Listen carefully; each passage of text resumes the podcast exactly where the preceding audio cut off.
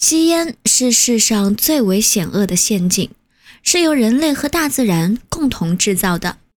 我们为什么会在青少年时代掉进陷阱？因为有无数的成年人已经掉进去了。他们不是没有警告过我们，吸烟是一种恶心的习惯，不仅浪费金钱，最后还会要了我们的命。然而，我们却把这样的警告当成耳边风，认为他们一定是把吸烟当成一种享受。吸烟的荒谬之处就在于要学会吸烟，染上烟瘾，其实并不是一件容易的事情。这个陷阱里并没有任何诱饵，我们并不是因为吸烟感觉良好才掉进去的。事实上，第一支烟的感觉。必然十分糟糕。如果第一支烟感觉良好，或许我们头脑里就会响起警钟，我们会意识到陷阱的存在。然而，正因为第一支烟的感觉无比糟糕，我们才会以为自己绝不会染上烟瘾，在不知不觉中一步步走进陷阱。一切毒品都可以让人产生快感。香烟中的尼古丁是唯一的例外。男孩子开始吸烟的原因，通常是想表现出男子气概，就像屏幕上的电影明星一样。然而，当你点起第一支烟时，立刻就会忘掉所有的男子气概。你不敢吸气，一旦时间稍长，就会感到头晕目眩，然后是一阵恶心。你唯一的愿望就是离开伙伴们，把手中的香烟丢得远远的，但你却尽力克制这样的愿望。女孩子开始吸烟的原因，则通常是想表现得成熟一点儿。我们都见过未成年的小女孩小口小口的吸着香烟，一副煞有介事的样子。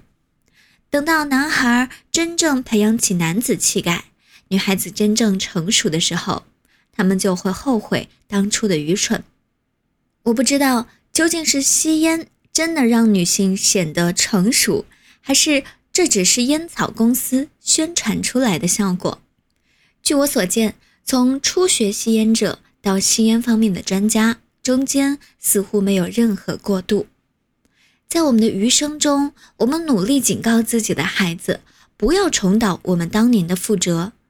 偶尔，我们也会努力尝试，想从烟瘾的陷阱中挣脱出来。然而，只有当我们感到压力时，才会想到尝试挣脱。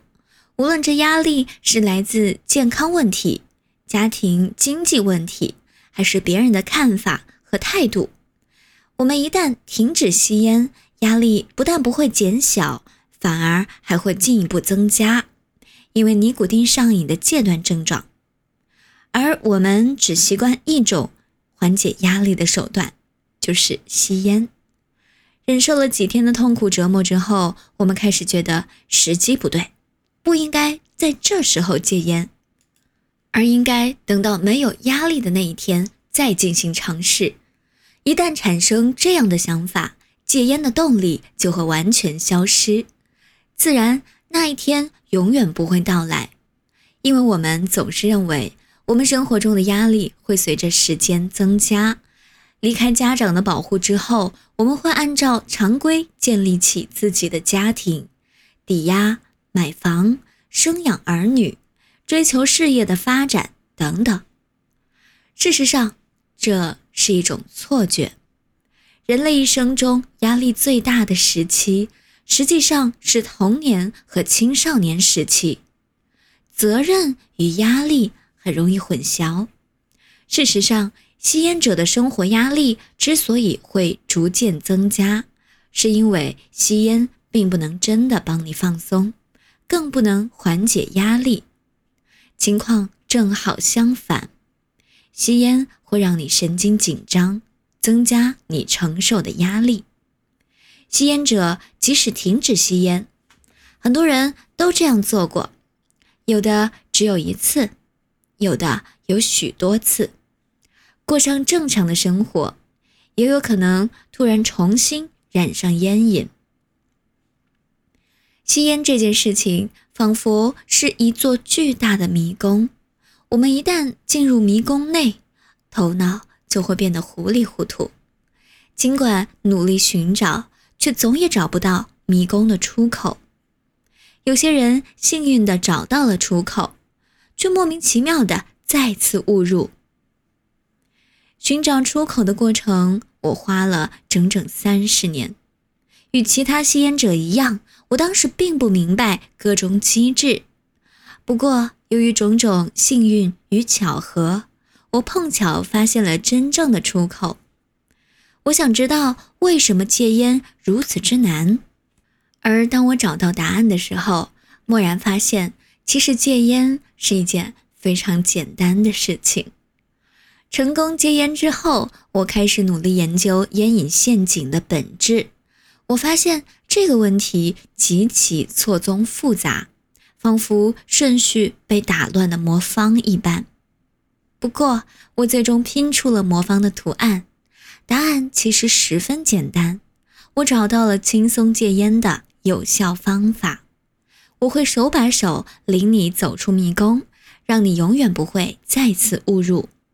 你需要做的事情很简单，严格遵照本书中的指示。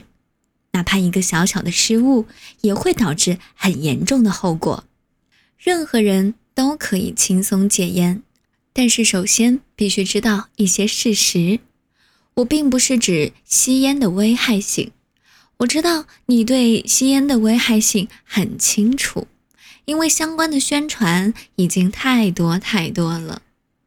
那如果那些宣传能帮你戒烟的话，你早就戒烟成功了。